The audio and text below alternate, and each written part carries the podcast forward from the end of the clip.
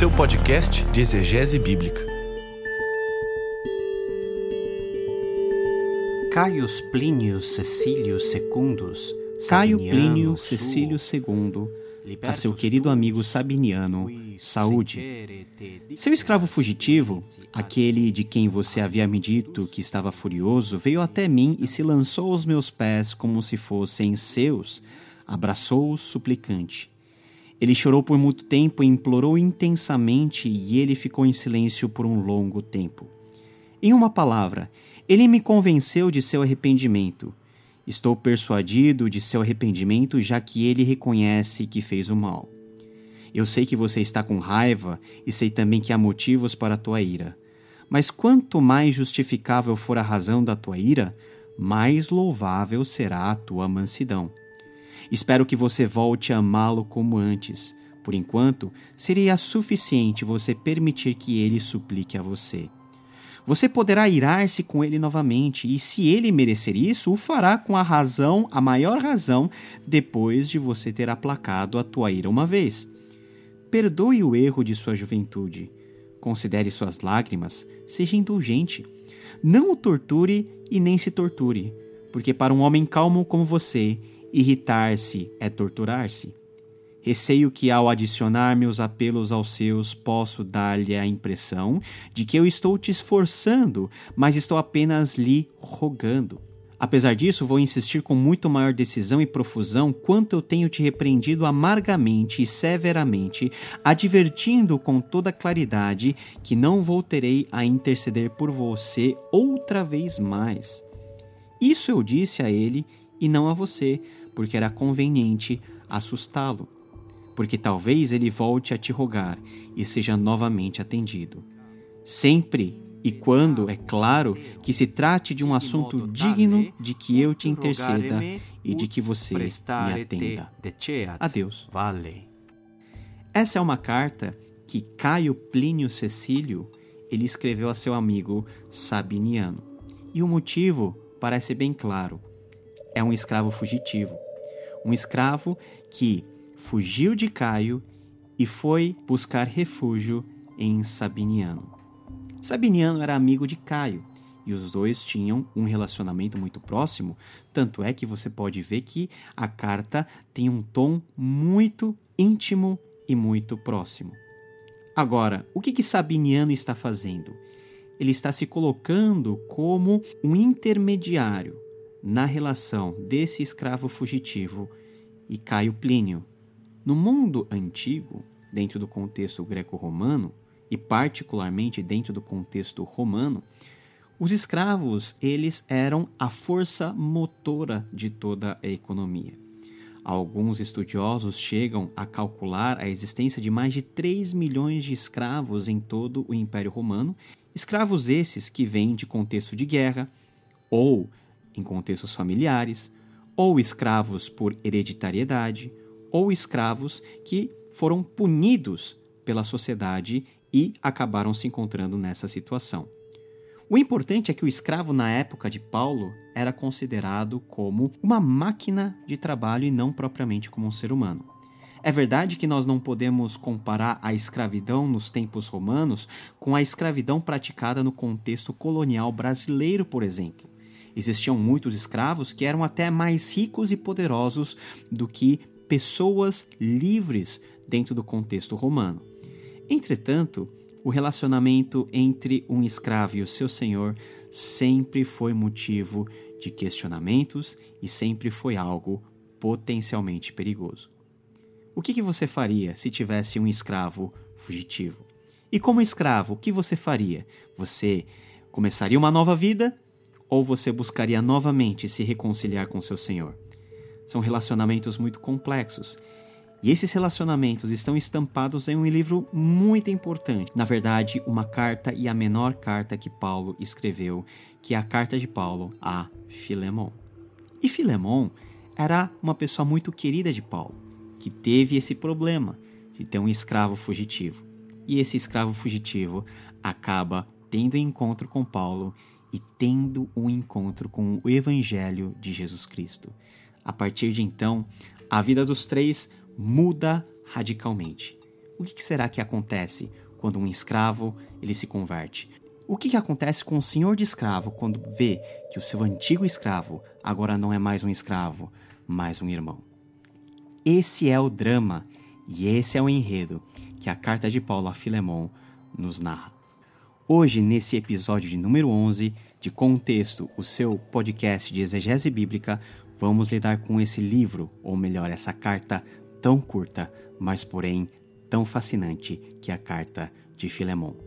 Mas antes dessa conversa começar, vamos para os nossos prolegômenos.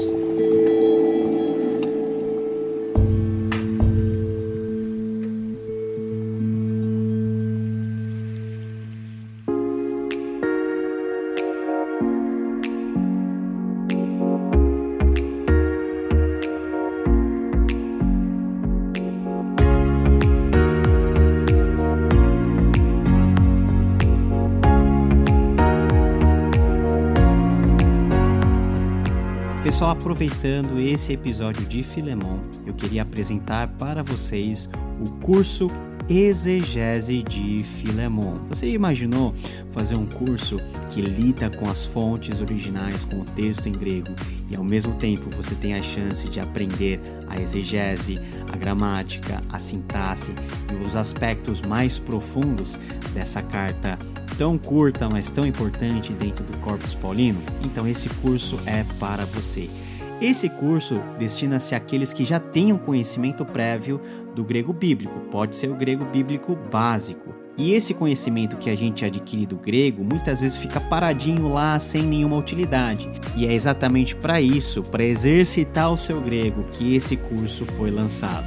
E o formato desse curso é inédito no Brasil. E eu tenho como objetivo conduzir você pelo texto de Filemão, ponto a ponto, versículo por versículo, por 30 aulas, desde a leitura do texto grego até a aplicação teológica. Você vai embarcar com certeza numa viagem exegética por essa carta, que, embora mais uma vez seja a menor, contém uma mensagem bombástica e, por que não, revolucionária.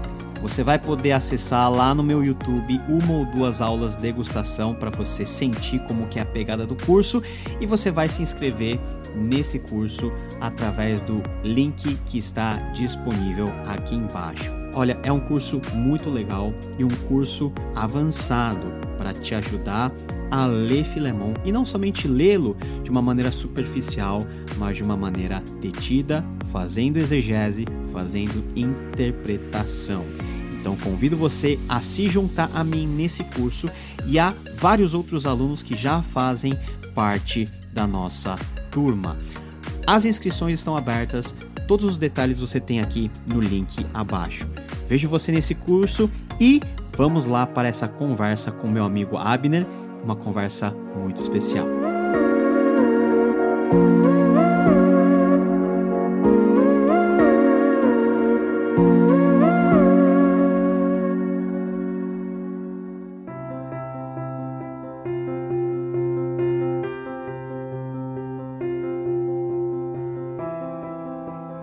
Pessoal, hoje nós temos aí a presença ilustre de um colega podcaster, um amigo lá de Curitiba, é o Abner Lobo, e a gente está aqui juntos porque há mais ou menos dois anos nós produzimos um episódio muito legal sobre exegese, sobre interpretação da carta do apóstolo Paulo a Filemon.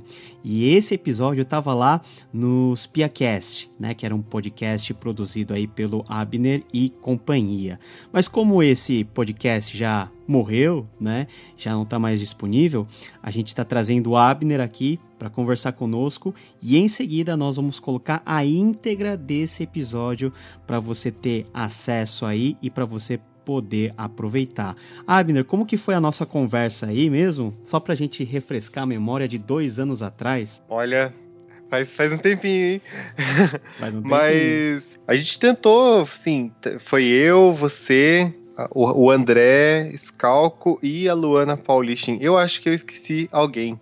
Né? Se eu esqueci, assim, me perdoa já que minha, minha memória já não tá ajudando muito. Foi, a gente tentou abordar tudo que a carta fala ali, né? É uma carta bem curta, e daí a gente tentou abordar, assim, vários pontos do que, que a carta fala e e o Paulo trouxe uma, um brilho especial, assim, pro, pro episódio, então. é, na, na verdade foi. Foi há dois anos atrás e foi, eu acho que, se não me engano, o primeiro podcast que eu gravei na vida, o primeiro episódio. Então foi meio que um tiro no escuro que vocês deram, né? Não, mas é que você tava, tinha feito uma, uma série, né, no seu, no seu blog é, do grego ali, né? Isso, falando no grego ponto, diário. É, ponto a ponto de, de Filemon, e daí a gente. Aí quando a gente viu ali, a gente, opa, vamos, vamos conversar com ele e tal. Aí foi. A gente resolveu convidar você. Não foi um, um, um tiro errado, igual. mesmo, sendo, mesmo sendo a primeira participação, foi, foi muito bem executado. Não, eu, eu lembro que foi muito gostoso gravar essa conversa com vocês e a carta de Filemão é uma carta muito especial, pelo menos para mim. Uma porque é a mais curta e outra porque, mesmo sendo curta, é uma carta que consegue ter uma profundidade muito grande e uma aplicação muito grande para nossa vida, uhum. para o nosso relacionamento para com Deus, para com o próximo. Ela exprime muito bem o âmago da teologia de Paulo, né? E a gente tentava falar um pouco de, de cultura pop ali, daí uhum. a gente intercalava uns episódios de teologia. Uhum. Então, agora o site já saiu do ar, né? Uhum. Mas a gente tinha. trabalhava diversos é, conteúdos, assim, a gente tentava me, meio. que Uma semana falar. Um, uma semana. É, uma quinzena falar de teologia, na outra quinzena falar sobre alguma coisa, algum filme, alguma série, né? Uhum. É, Daí depois foram virando programas diferentes, assim, foi ficando um tempo mais espaçado, mas a pegada era mais essa, assim, era meio que uma conversa mesmo. E daí a gente abordava, assistia, por exemplo, a série, a gente assistia lá, daí a gente abordava ali o que, que falava, e daí a gente tentava trazer para uma vida cristã, o que, que alguns pontos que a gente podia trazer e tal. E o de teologia a gente abordou eh, te, cartas, a gente abordou é, sobre alguns teólogos também. Uhum. Então, no, ó, no, no Spotify ainda encontra. No Spotify, no Deezer, acho que ainda encontra. É só procurar por OspiaCast. OspiaCast, beleza. E esse episódio sobre Filemon vai estar tá aí disponibilizado para vocês. E para manter a pegada da nossa conversa dois anos atrás, a gente não colocou nenhum trabalho de edição. Você vai escutar a conversa como ela foi gravada com todos os nossos participantes. E Abder, muito obrigado por você permitir disponibilizar esse conteúdo, essa conversa que foi tão legal sobre Filemon para os nossos ouvintes aqui do podcast Contexto. Muito obrigado, Abner. Não, eu que agradeço.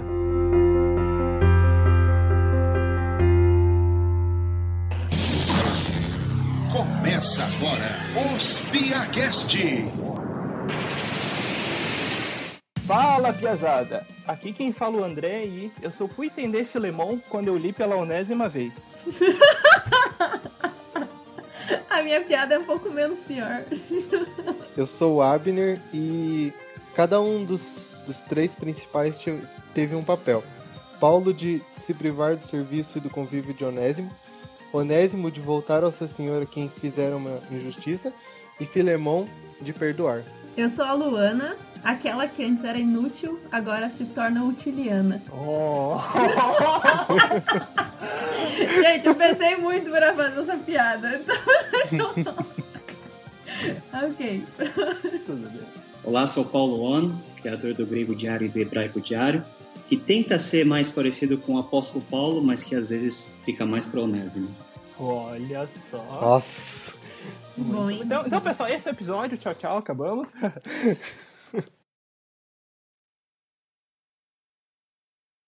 Então, pessoal, vocês puderam ver aí, temos um visitante aqui, Paulo. Paulo, se apresenta aí, fala um pouquinho do seu trabalho e tudo mais. Bom, eu sou eu sou teólogo, né?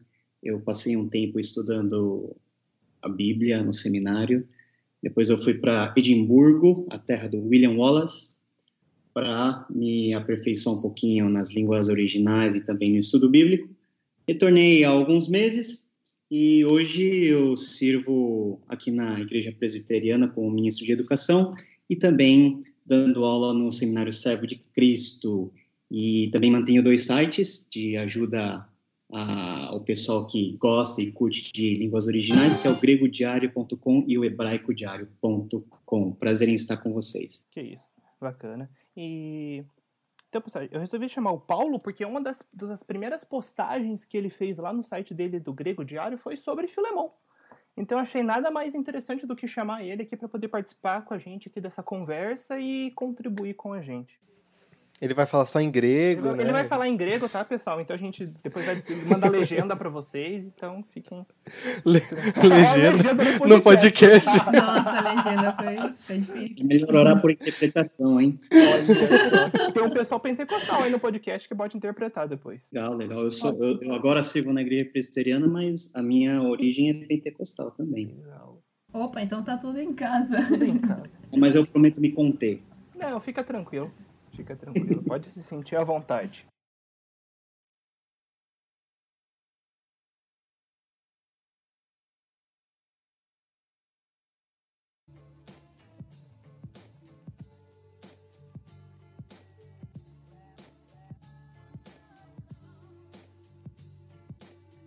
Então, como o André já falou, hoje nós vamos conversar a respeito da, da carta de Paulo, chamada Filemon, né?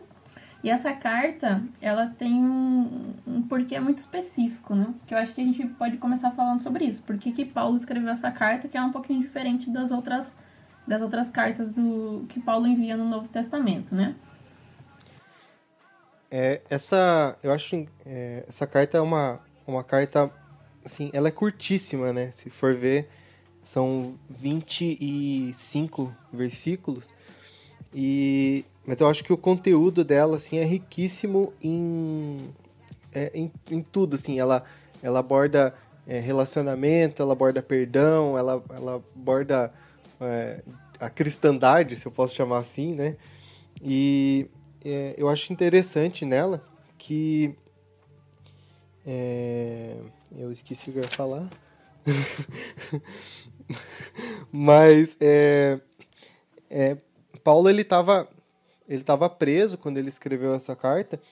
E, assim, um contexto bem geral, ele, é, Onésimo havia fugido de Filemon, né, que ele era um escravo, e foi, ele acabou se encontrando na prisão com Paulo, e lá ele, é, Paulo é, apresentou a Cristo a ele, né, e daí nesse, nesse meio tempo ele ele escreve uma carta aos, aos colossenses e, e aproveita e escreve um bilhete, digamos assim, para Filemon. Por quê? Para ele aceitar o Onésimo de novo, para ele perdoar o que ele fez, que provavelmente é, ele havia roubado, né, o, o Filemon. E aí para para mostrar e daí mostrar todo o contexto ali de tipo apresentando o que, que é o, o, o cristianismo até para nós, né? E eu acho muito legal esse, esse contexto assim do que acontece na história, sabe? Eu, acho que talvez seja interessante a gente voltar um pouquinho mais, não voltar no tempo, mas voltar na, na questão da explicação, que a gente estava falando de um período em que as pessoas, que era comum as pessoas terem, as pessoas que eram mais ricas terem escravos, né? Então, tipo, é, não é algo assim, Paulo não está falando assim, ah, vamos fazer uma revolução e acabar com a escravatura. A questão aqui dessa carta não é essa. Ele está falando sobre uma pessoa que era escrava, outra pessoa que era o dono, né, desse escravo, mas ele está tratando com uma visão muito diferente, até mesmo para aquela cultura, uma visão cristã de uma relação social que não existia, que era essa questão do, do escravo ser tratado como uma pessoa, porque ele era tido como uma propriedade, né, assim como um pedaço de terra era um bem de, de, de serviço só, né? Exatamente. Então, o fato de, do, da maneira com que, que Paulo trata a, a questão né, da relação entre Filemão e Onésimo, eu acho que é o primeiro, a primeira coisa que chama atenção assim, nessa carta, já na, na, na introdução dela, né? Quando a gente lê essa carta, a gente consegue ler assim nas entrelinhas como que era a sociedade da época, né? Principalmente a nível bem macro, como que era a sociedade do Império Romano, onde Paulo vivia e onde Jesus nasceu também. Então, basicamente, ah, os escravos eram a força motriz do Império Romano. Então, tem historiadores que fazem as contas, a gente não consegue chegar num número consensual, num número absoluto, mas por baixo, cerca de 30% da população do Império Romano era formado de escravos. Isso dá uma conta de mais ou menos 5 milhões de pessoas. Então, só por esse número você já pode perceber que a questão do escravagismo dentro da sociedade romana era muito, muito, muito, muito presente. E era diferente do tipo de, de, de escravos que a gente teve mais recentemente no Ocidente, desde a época das grandes navegações até o fim do século XVIII, que era mais um tipo de escravo étnico, étnico, né? Então, escravos que vinham presos da África, etc. Não, aqui no Império Romano, teoricamente, qualquer um podia ser um escravo.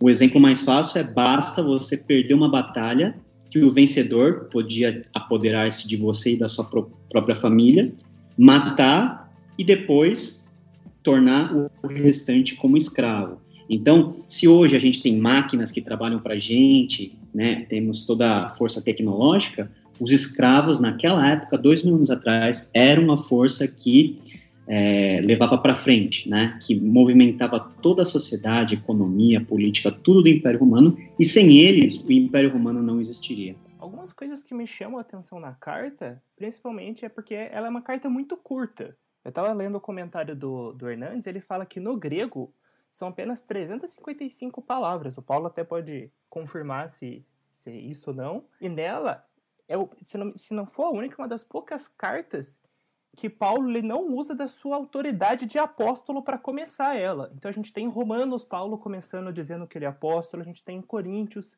ele Paulo dizendo que ele é chamado para apóstolo, porém nessa carta ele já começa dizendo Paulo, prisioneiro de Jesus Cristo. Então a gente já vê essa, essa diferença de como Paulo inicia que no decorrer da carta depois a gente consegue entender muito melhor por que, que ele inicia dessa forma. Isso, só colocando um adendo, é a, é a única vez que Paulo se identifica como prisioneiro em uma abertura de carta, como remetente, né? Em todas as outras vezes ele se apresentou como escravo, ou como chamado para ser apóstolo, ou como apóstolo propriamente dito. Então é muito interessante isso também.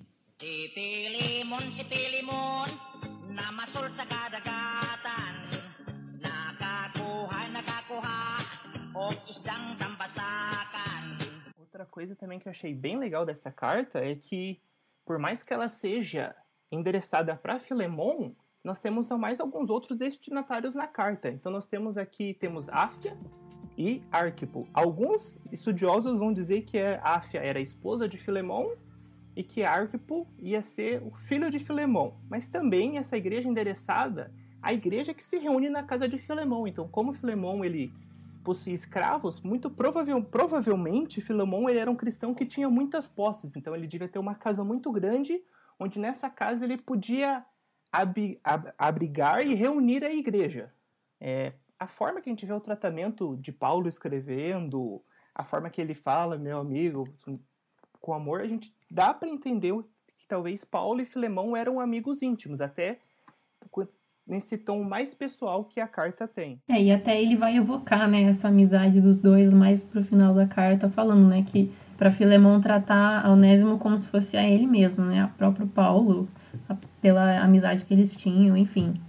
É, muito provavelmente essa amizade nasceu até do próprio, do próprio processo de conversão e discipulado que Filemão teve, muito provavelmente com o próprio Paulo. Então, além do Filemão ter vindo ao Evangelho por intermédio de Paulo, essa relação perdurou por muito tempo depois. Uma outra coisa que, até questão nessa introdução de Paulo se apresentando como prisioneiro, a gente vê que ele é prisioneiro de Cristo Jesus. Então ele não é prisioneiro de Roma, de Roma, ele não é prisioneiro de César, ele é de Cristo Jesus. Então, ele não está atribuindo a perseguição dele aos judeus, nem a Roma, nem alguma artimanha de Satanás na vida dele. Com isso, ele está afirmando que a vida dele é 100% governada por Jesus e até as algemas estão debaixo do controle de Jesus na vida de Paulo. Então, ele afirmando que ele é prisioneiro de Cristo Jesus, ele fala a quem a vida dele pertence. Então, isso eu achei algo bem interessante que tem nessa carta. É, uma outra coisa que, que, eu, que até eu estava lendo no comentário e eles destacaram essa questão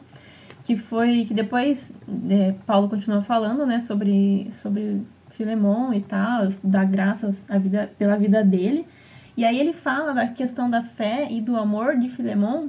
E aí o comentarista ele vai falar que geralmente Paulo sempre cita a fé primeiro e o amor depois, né?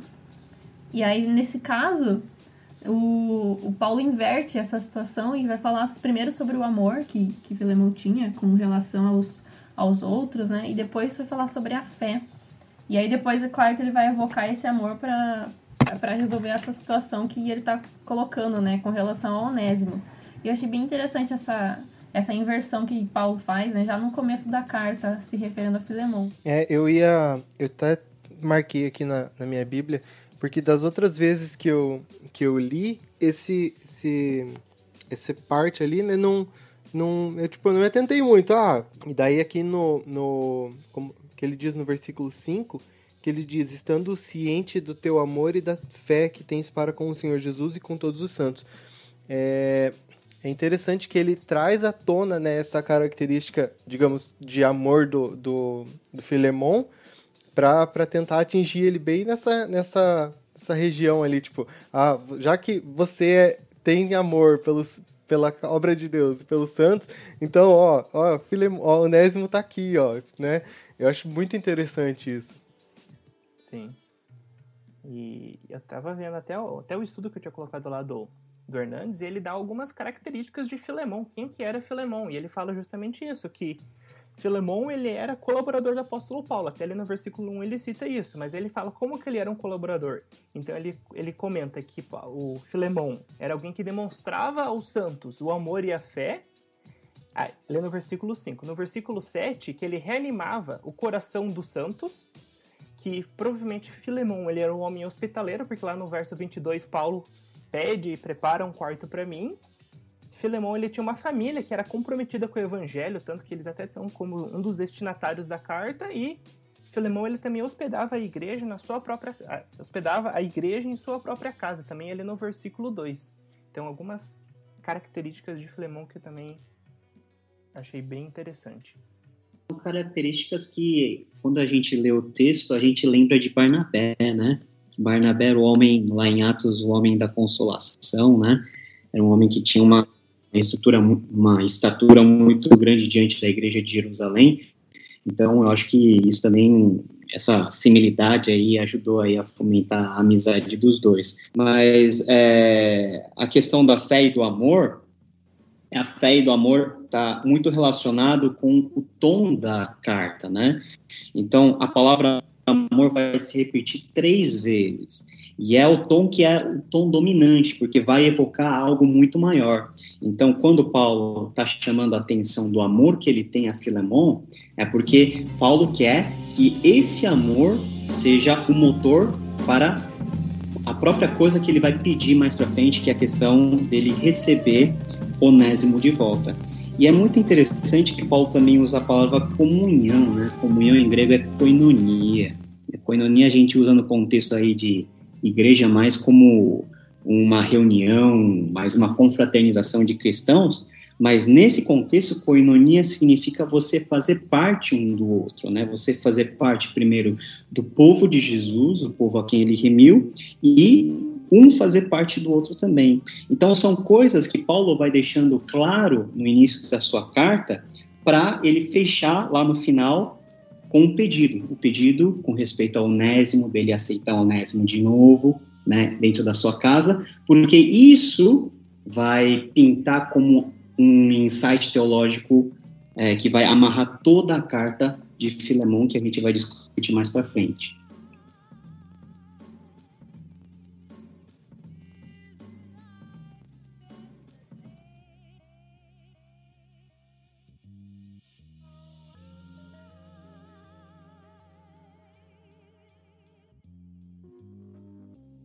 Para a gente acrescentar, uhum. no versículo 6, né, Paulo fala: Oro para que você ponha em prática a comunhão que vem da fé. Eu acho que esse versículo já dá uma preparada no coração de Filemon, porque vai vir algum tipo de pedido que vai exigir de Filemon uma certa prática, uma obediência. Então, eu acho que Paulo, no começo da carta, faz essa preparação meio que psicológica no coração de Filemon para aquilo que ele vai pedir posteriormente.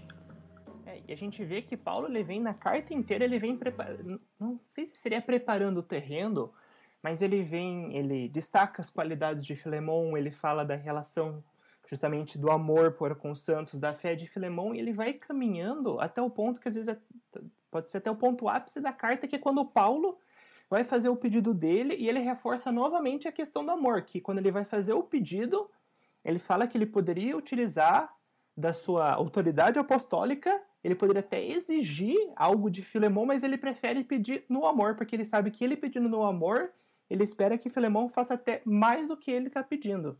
Então a gente vê que ele vai, ele vai durante a carta, ele vai preparando o terreno. É, eu acho que essa carta não só é uma aula de cristianismo, como é uma aula de retórica, né? Paulo é muito bom com essas coisas de escrever. É, engraçado que ele vai, né? Como o André falou, ele, ele enche a bola do, do, do Filemon, né? Joga lá em cima, assim. E daí aí ele puxa, ó, faz isso aqui, por favor. Quase isso, né?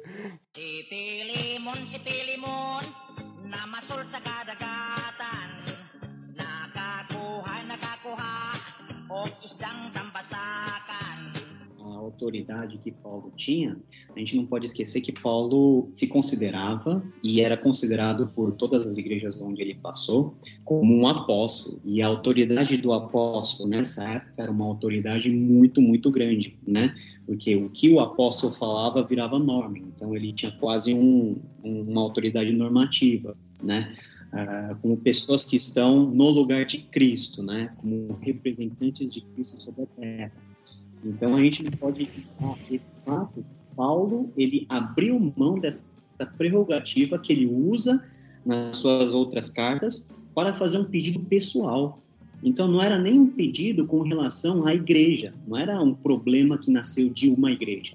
Essa carta é uma carta extremamente pessoal. Paulo faz um pedido pessoal, mas esse pedido pessoal tem uma implicação teológica muito grande no final.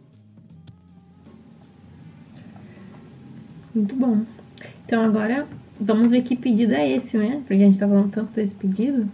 Eu acho que vamos fazer, vamos falar que pedido é esse.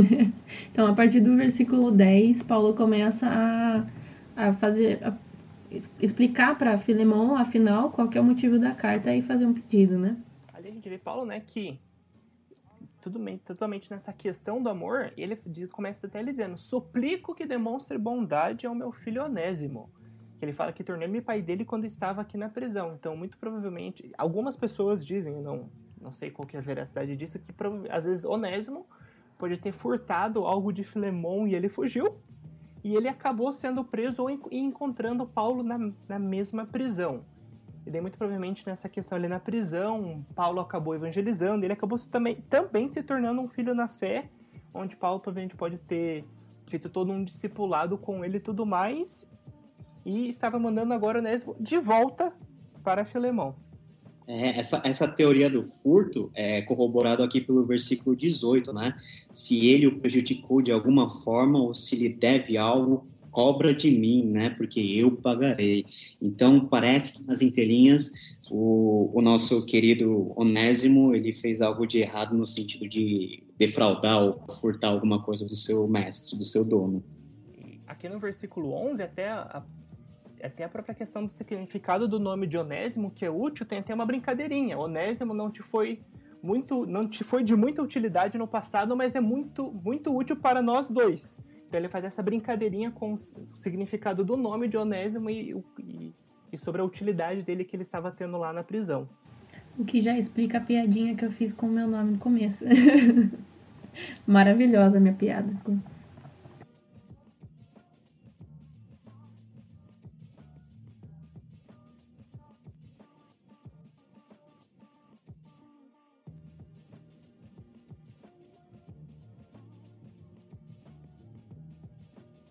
Ali no versículo 12, Paulo diz que vai enviar Onésimo de volta e com ele vai o próprio coração, que já está ali fazendo aquela, aquela ligação com o versículo 10, que ele fala que tornei-me pai da fé quando estava aqui na prisão. Então, acho que deve ter eles devem ter se tornado tão íntimos para Paulo estar tá dizendo: vai com você o meu próprio coração.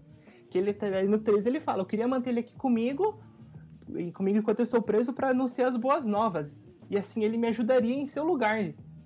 Então ele fala dessa questão novamente ele da utilidade que Onésimo estava tendo, mas que ele precisava mandar Onésimo de volta para Filemão.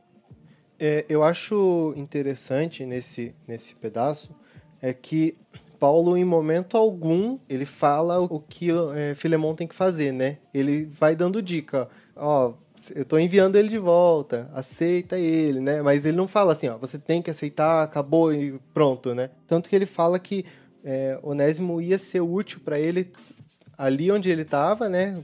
Pela região onde ele estava, mas que ele estava devolvendo porque ele queria corrigir o que, o que Onésimo havia feito, né?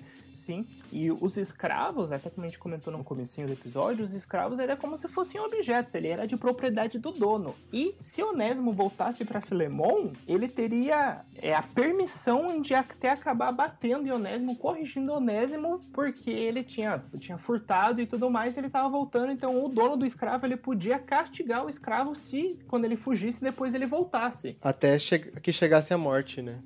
Podia até chegar à morte. Exatamente. Então a gente vê esse cuidado ali de Paulo para que para que ele Onésimo não sofresse, sofresse o mínimo, não sofresse ou sofresse o mínimo possível caso viesse a sofrer. Eu, na verdade, eu quero fazer uma pergunta para ver se vocês me ajudam. Porque eu tava lendo o texto, né, e depois lendo alguns comentários, eles falam que, por exemplo, Paulo, Paulo fala que, que gostaria que Onésimo ficasse com ele, né, mas que os comentaristas colocaram que isso seria como meio que uma afronta com relação à amizade que Paulo tinha com Filemon. Mas nesse caso, qual seria essa afronta? Seria o caso assim, como se Paulo estivesse tomando para si é, Onésimo, que era a propriedade de Filemon, é isso? Ou no caso assim, ah, tipo, é, Onésimo me traiu e agora ele virou amigo de Paulo e, tipo, os dois estão confabulando contra mim. Na verdade, foi uma coisa que um comentário que ficou meio solto, assim, não entendi muito bem. Eu acho que tem duas coisas em jogo. O primeiro é, é o senso de fazer a coisa certa, né? Paulo até exorta Filemon a que ele faça a coisa certa. Então, para exortar Filemon a que ele faça a coisa certa, Paulo primeiro tem que fazer a coisa certa da parte dele, que é o quê? Restituir ao seu dono o escravo.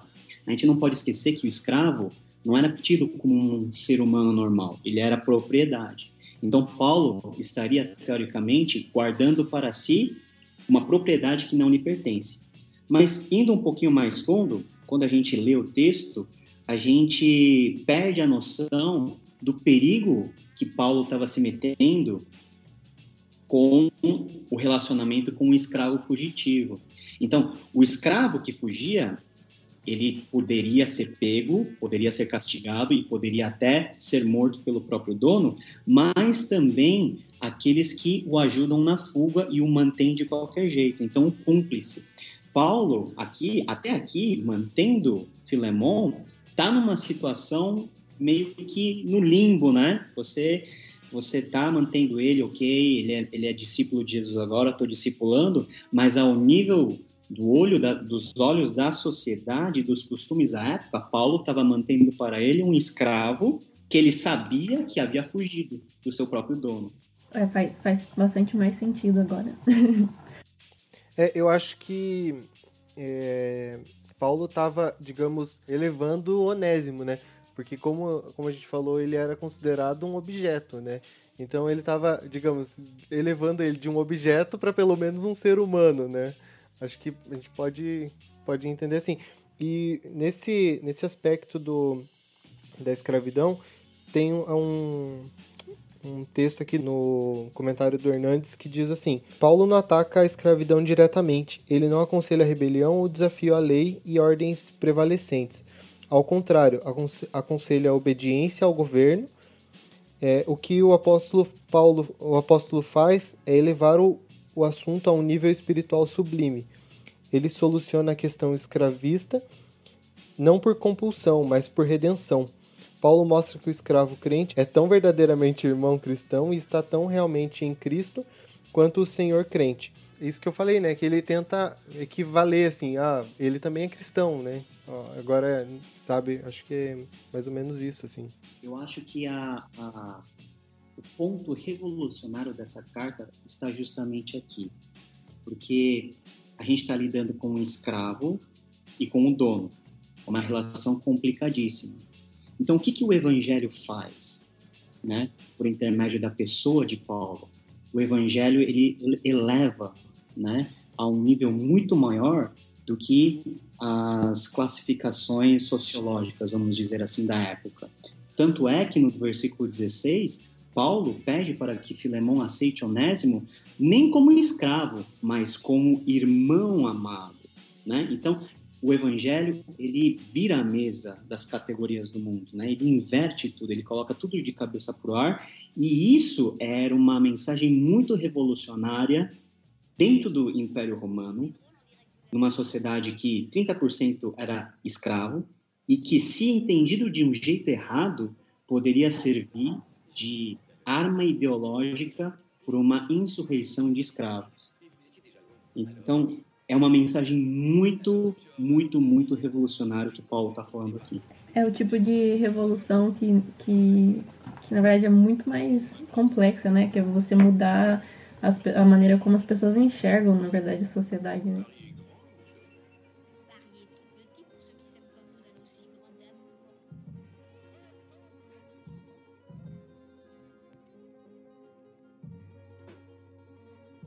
Bom, então, com toda essa introdução à carta, com esse pedido, aí a gente vai chegar no ponto final né, da carta, que é onde Paulo vai fazer realmente o, o seu pedido final, né? Que é o pedido para Filemão aceitar Onésimo. E aí ele vai, vamos dizer assim, gastar né, um, um trechinho ali considerável fazendo esse pedido com toda a polidez e que é é, constante de Paulo nas suas cartas, né? Começando ali pelo versículo 17. Sim, ali no 17, Paulo já joga para Filemão. Se você se considera o meu companheiro na fé, eu, Paulo, se você é o meu companheiro na fé, recebe Onésimo da mesma forma que você me receberia.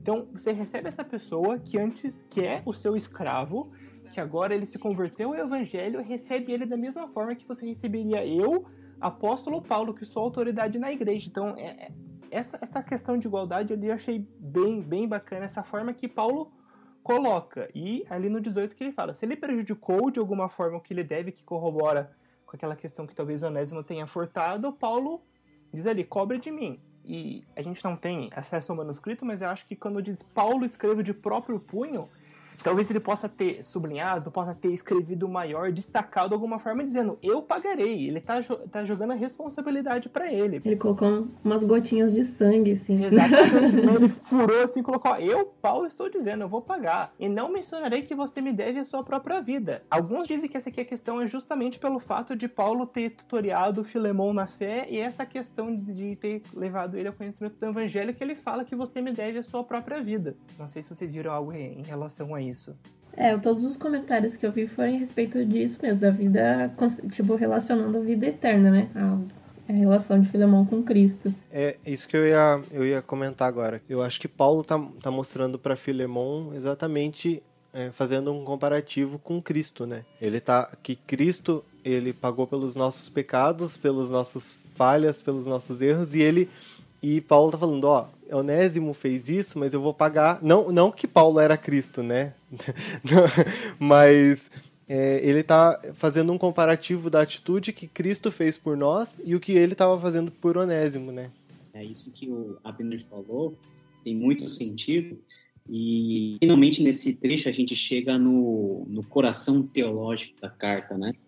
E esse trecho que a gente tem aqui do, do convite ou da ordem de Paulo receber Filemon, é, de receber Onésimo, tem muito a ver com o que Paulo escreveu em 2 Coríntios 5, 18 a 21, né? Que diz assim: Tudo isso provém de Deus, que nos reconciliou consigo mesmo por meio de Cristo e nos deu o ministério da reconciliação. Ou seja, que Deus em Cristo estava reconciliando consigo o mundo não levando em conta os pecados dos homens, e nos confiou a mensagem da reconciliação.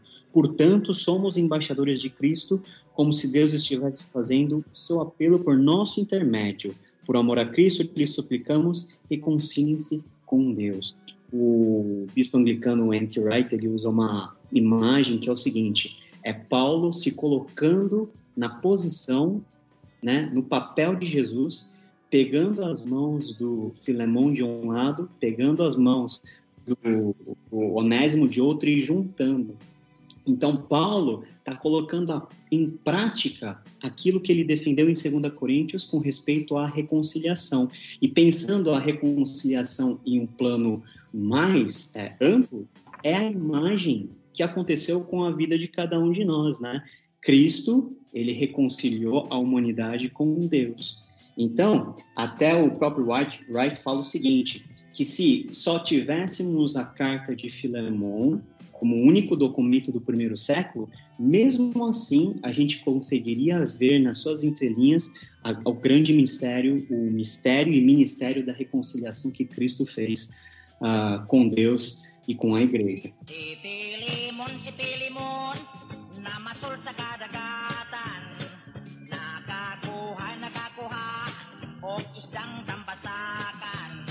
Finalmente, depois de todos essas, esses tratados, né, de Paulo com Filemão e Onésimo, Paulo finaliza sua carta é, fazendo saudações, né, como é de costume das suas cartas, e também ele é, envia saudações de vários companheiros prisioneiros que ele tinha lá na, na prisão na qual ele estava, e alguns deles, inclusive, eram prisioneiros por causa de Jesus Cristo também, né? Mas é, antes dele, dele escrever ali as, quem ele estava saudando, tudo, é engraçado que ele fala, é, certo, no, no 21, né? Ele fala, certo como estou da tua obediência, de Filemon, eu escrevo sabendo que farás mais do que estou pedindo. E, ou seja, né, uh, eu estava lendo aqui que num comentário que é, esperava-se que ele não só é, perdoasse é, Onésimo, né, mas que ele libertasse ele, fosse muito além do que Paulo estava pedindo, né?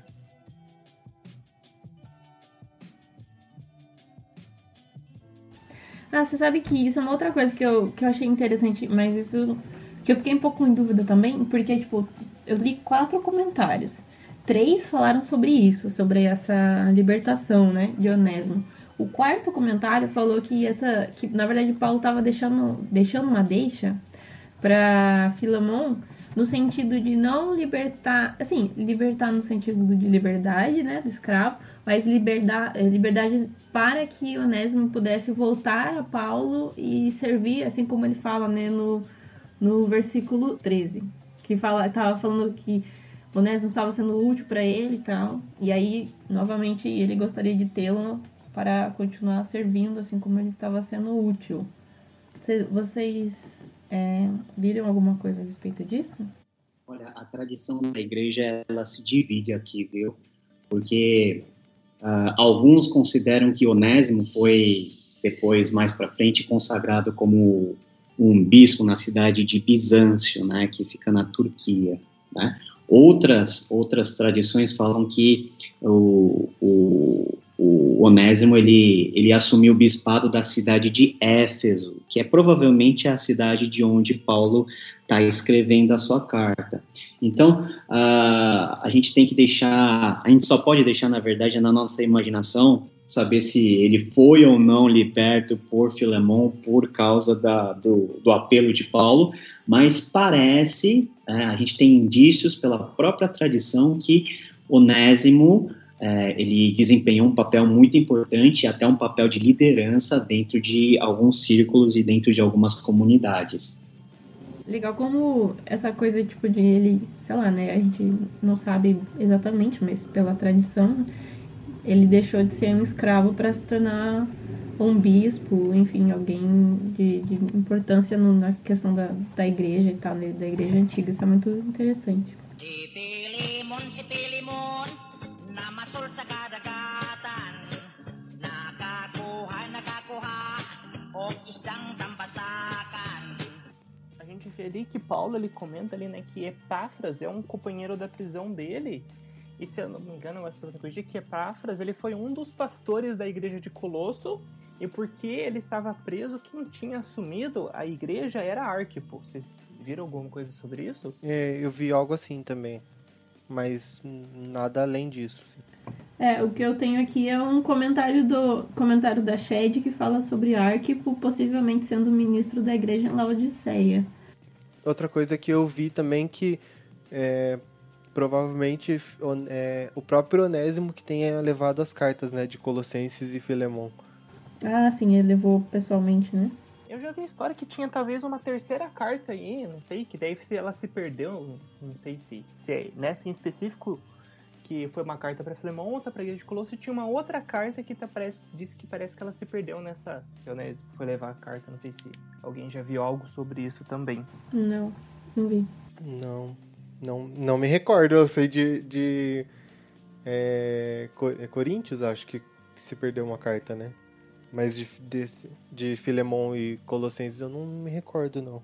Alguns falam de uma possível carta aos Laodicenses, né, que Paulo poderia ter escrito, mas até aí é hipótese, a gente não tem nada muito comprovado. Mesmo.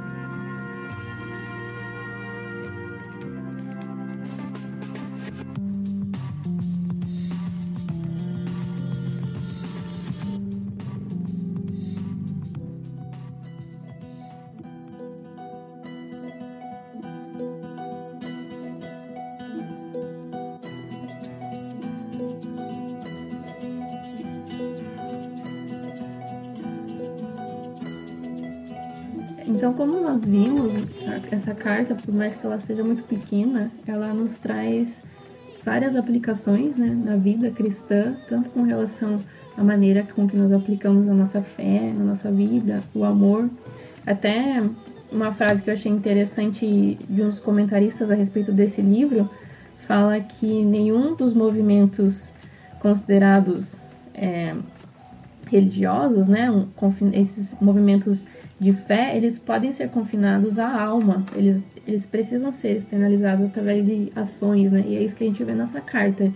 É, Paulo pedindo para que Filemão externalize a sua fé através de ações, pelo amor que ele estava apresentando e tal. E aí depois a gente tem essa, essa visualização da obra de Cristo sendo apropriada por Paulo para fazer essa proposta para Filemão receber Onésimo de volta. E aí a gente consegue fazer uma aplicação também né, na nossa vida diariamente, como nós não podemos utilizar a, os ensinos de Jesus e, e toda essa questão da, da, das cartas né, de Paulo, nos ensinando a, a viver o cristianismo diariamente através do, dos nossos atos. Né? É, tem, tem uma frase do, do Martinho Lutero que até faz uma ligação com o que o Paulo falou agora no começo do episódio, que ele fala que todos nós somos onésimos, né? E, e se a gente for, for olhar, é, é como se fosse é, Cristo nos perdoando e, e nos tirando do pecado, né? E, da, e, e nos libertando mesmo, né? E eu quero ler um, um versículo de Gálatas que diz assim: Não há mais judeu nem gentil, escravo nem livre, homem nem mulher, pois todos vocês são um em Cristo Jesus. um comentário aqui. Uh, essa carta tão pequena que em algumas Bíblias só ocupa metade da página, ela traz uma reflexão e uma mensagem muito muito importante no sentido de o poder do evangelho, né? Como o evangelho tem o poder de mudar as coisas ele tornou um servo inútil, possivelmente um ladrão, em alguém muito útil. Ele muda o status da pessoa, né? Um status que é socialmente impossível de se mudar, mas é divinamente possível de se, de se alterar de um escravo para um servo, né? Por um irmão amado. Então, esse é o, é o poder do evangelho que a gente crê, né? O poder de Cristo que age por meio das pessoas, por meio dos agentes de reconciliação. A gente tem o exemplo de Paulo, mas Deus chama cada um de nós para sermos esses agentes e termos essa influência na vida das pessoas que nos circundam. Então, essa é a mensagem, eu acho que é essa a aplicação que a gente pode ter para hoje, lendo essa carta de Filemão. Então, pessoal, esse foi nosso episódio, episódio bem bacana, um episódio até relativamente curtinho, mas foi a gente conseguiu ver bastante nessa carta e eu queria dar oportunidade para o Paulo. Paulo, onde que o pessoal te encontra nas redes, das redes sociais? Fala um pouquinho dos, dos dois projetos que você tem, onde que o pessoal consegue acessar. É, os meus dois projetos são o Grego Diário e o Hebraico Diário. Você pode acessar lá facilmente www.gregodiario.com e hebraicodiario.com também. São, são leituras diárias que a gente faz, um versículo da Bíblia, tanto em hebraico e em grego, por dia, e eu dou as explicações gramaticais e sintáticas, muito direcionado para os nossos irmãos pastores e seminaristas e obreiros que não têm muito tempo né, hábil na correria do dia a dia para se debruçarem no texto grego, a gente dá uma mastigada para ajudar os nossos irmãos a desenvolverem um estudo melhor, uma pregação, enfim. Lá, acessando lá, vocês também podem me encontrar nas redes sociais e a gente vai, vai se comunicando por lá. Obrigado. Que isso, a gente que agradece aí, tá, pessoal? E todas as os dois sites a gente vai linkar aqui na postagem também as redes sociais do Paulo. Um abraço, pessoal y até a próxima. Εν αρχή είναι ο Λόγος και ο Λόγος είναι προς τον Θεόν και Θεός είναι ο Λόγος.